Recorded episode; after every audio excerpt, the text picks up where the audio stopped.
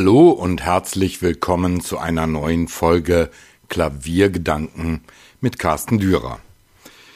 Es gibt sie schon lange, die Wettbewerbe für Kinder und Jugendliche.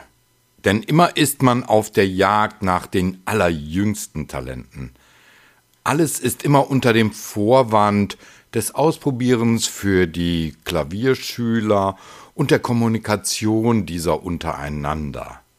Natürlich haben die Veranstalter in der Regel einen direkten Zusammenhang zur Ausbildung von Kindern und Jugendlichen, kommen oftmals selbst aus der Pädagogik und wollen den Kindern mehr bieten als nur Klassenvorspiele oder den deutschen Wettbewerb Jugend musiziert. Doch was genau sind wirklich die Beweggründe?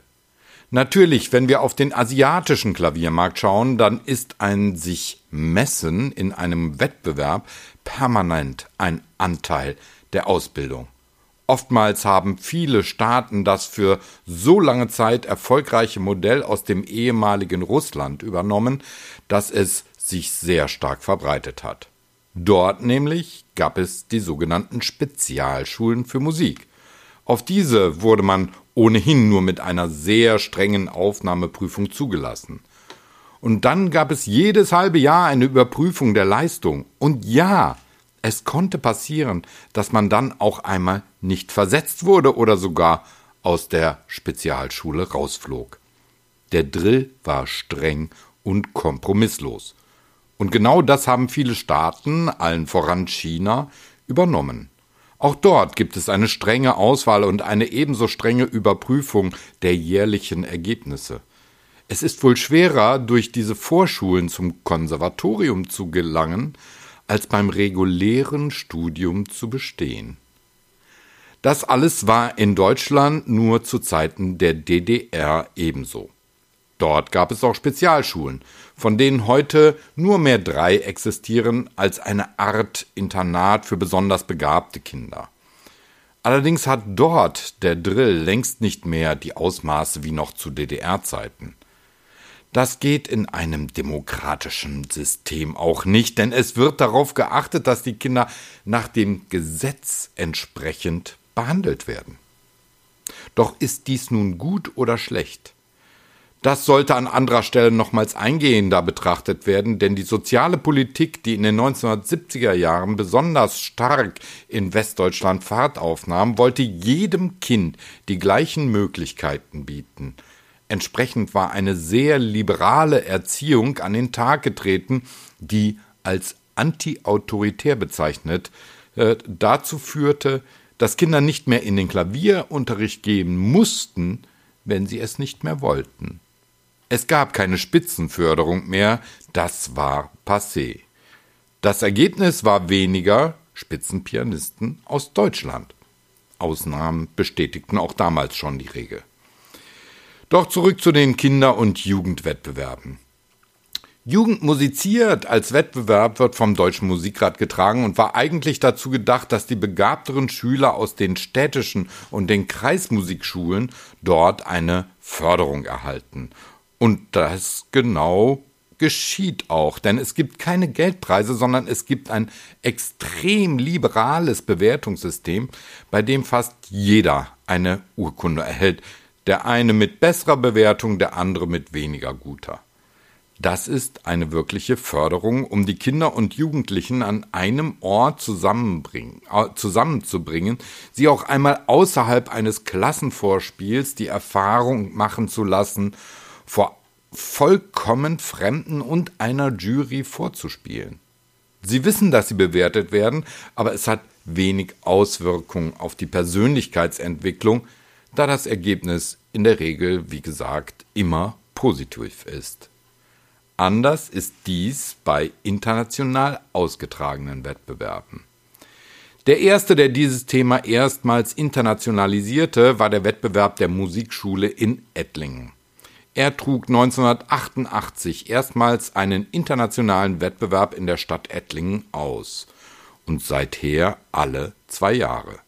Da der Zuspruch riesig war und man sich tatsächlich mit Preisträgern, Preisträgern rühmen konnte, die später Weltkarrieren machten, es sei hier nur der junge Lang Lang erwähnt, der in einer Kategorie dieses Wettbewerbs 1994 gewann, war dies das Vorbild für viele andere international ausgetragene Kinder- und Jugendwettbewerbe. Vor allem die berühmten großen Wettbewerbe begannen sich auch auf dieses Feld zu begeben, hatten sie doch schon die Erfahrung mit Wettbewerben. Sei es der Van Cliburn-Wettbewerb, der internationale Wettbewerb in Orléans oder der Gina Bachauer Wettbewerb.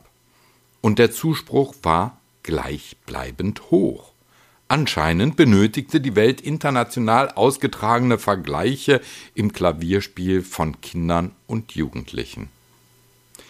In diesem Jahr sind es allein in Deutschland gleich vier Wettbewerbe, die für die jungen Pianisten international ausgetragen werden. Was aber lässt die Kinder zu solchen Wettbewerben antreten? Natürlich sind es die Eltern und die Lehrer, die ihnen das erst einmal vorschlagen.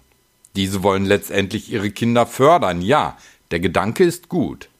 Aber tun sie es auch? Ich habe immer wieder Eltern in Jugendwettbewerben erlebt, die letztendlich einen verklärten Blick auf die eigenen Sprösslinge haben und dann nicht damit leben können, wenn die Juroren eine andere Meinung haben. Das zehrt auch an den Nerven der Kinder.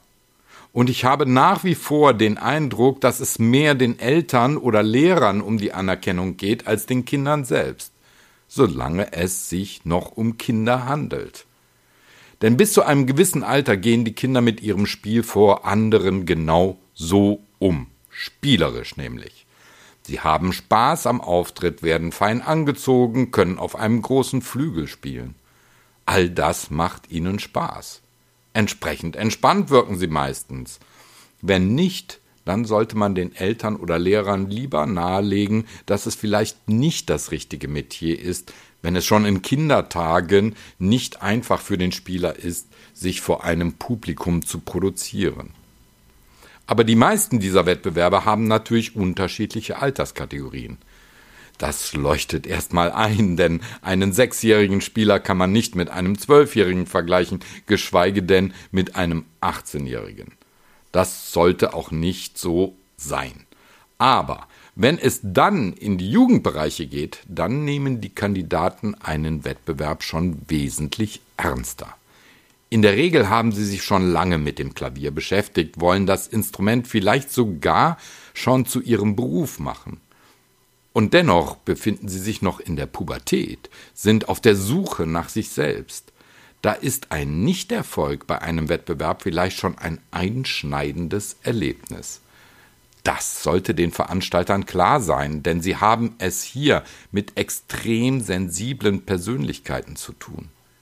Wie man damit dann umgeht, das sollte jeder Veranstalter genau überdenken.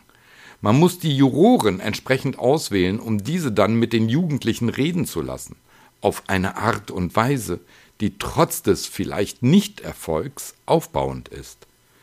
Wenn der Fördergedanke im Vordergrund steht, dann sollte man sorgsam mit den pubertierenden Kandidaten umgehen.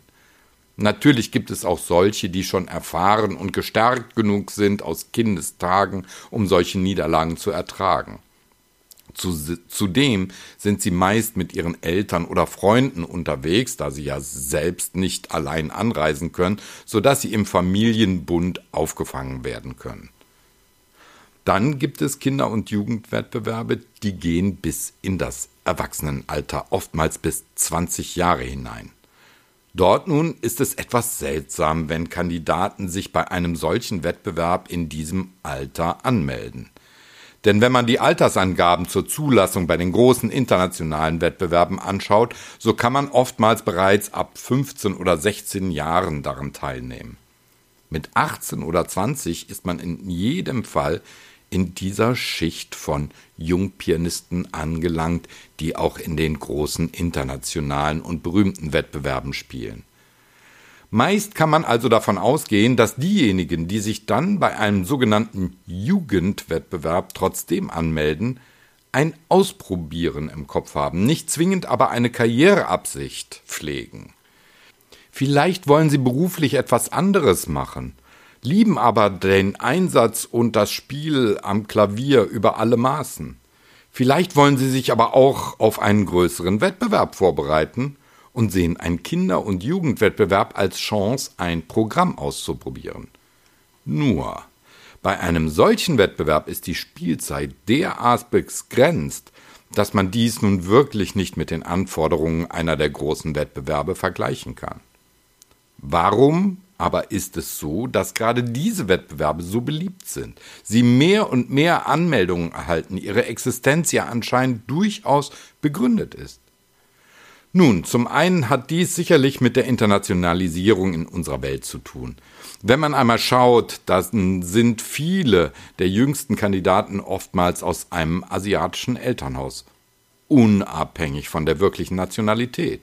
Es gibt also ein Interesse von Nationalitäten, die es gewohnt sind, sich zu messen, ihren Standort über dieses Vergleichen selbst bestimmen zu können. Was ich ohnehin bemerkenswert finde, dass die Internationalität natürlich vor allem dadurch gegeben ist, dass viele Menschen im Land des Wettbewerbs leben. Ansonsten wäre die Anreise mit Eltern doch recht teuer, vor allem wenn der Wettbewerb mehrere Tage andauert. Und natürlich sind wir eine offene Gesellschaft und haben viele Nationen in unserem Land. Und das ist hervorragend.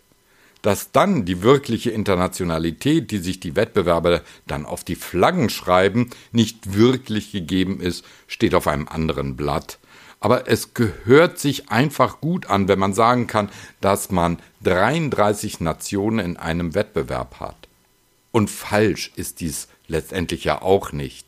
Aber die reisen halt nicht aus ihren Ländern an. Bemerkenswert ist allerdings, dass diese eigene Standortbestimmung auf internationaler Ebene nur über Ergebnisse funktioniert. Denn wie in den großen Wettbewerben hören die Kandidaten den anderen Teilnehmern nur selten zu. Doch nur auf diese Weise würden sie ja lernen, warum vielleicht einer der Kandidaten weiterkommt und sie selbst nicht. Selbstredend kann man die Kandidaten schlecht dazu verpflichten, den anderen zuzuhören. Aber eine Überlegung wäre dies schon wert, wenn sie bereits ausgeschieden sind. Denn über das Zuhören lernt man doch am meisten auch über sein eigenes Spiel. Die internationalen Wettbewerbe für Jugendliche und Kinder müssen sich einfach im Klaren darüber sein, dass sie einen Wettbewerbsgedanken schüren, der vielleicht nicht immer wirklich fördernd ist. Sie übernehmen Verantwortung, denn sie sagen dem, mit einem Gewinner von Wettbewerben oftmals, dass die anderen schlechter sind als der Gewinner. Dieser Verantwortung, so glaube ich, sind sich nicht alle Veranstalter bewusst. Aber dies gilt auch für die großen, renommierten internationalen Wettbewerbe, die oftmals gerade einmal 15-Jährige zu Gewinnern erklären und sie dann auf die Weltbühnen entsenden, obwohl diese noch längst nicht bereit dazu sind.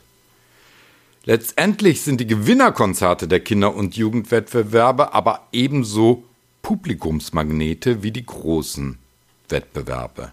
Das Publikum liebt es, die kleinsten Teilnehmer mit ihren Leistungen zu hören und erstaunt zu sein über das Können, das sie bereits an den Tag legen. Im Publikum denkt keiner wirklich darüber nach, was dies eigentlich heißt. Dass auch die Kleinsten mit sechs oder sieben Jahren schon eine tägliche Disziplin an den Tag legen müssen, die man vielleicht dem eigenen Kind in Publikum nicht abverlangen will. Das Thema der fehlenden Kindheit wird immer wieder angebracht, aber sind wir uns bewusst, solange es Pianisten gibt, solange gibt es auch das Phänomen der frühkindlichen Pianisten, die entweder aus Lust am Spiel oder aus von außen aufgebürdeter Disziplin viel Zeit am Instrument verbringen. Das war früher so und wird auch immer so bleiben, denn ohne das frühe Lernen wird es keine professionellen Pianisten geben können. Ob diese jungen Pianisten dann ebenso früh schon auf internationalem Niveau in den Wettbewerbszirkus einsteigen müssen, steht auf einem anderen Blatt. Es kann hilfreich sein, wenn sie entsprechend betreut und angeleitet werden. Und das Versagen eines Preisgewinns in solchen Austragungen nicht zum Anlass nehmen, um mit dem Spiel womöglich aufzuhören.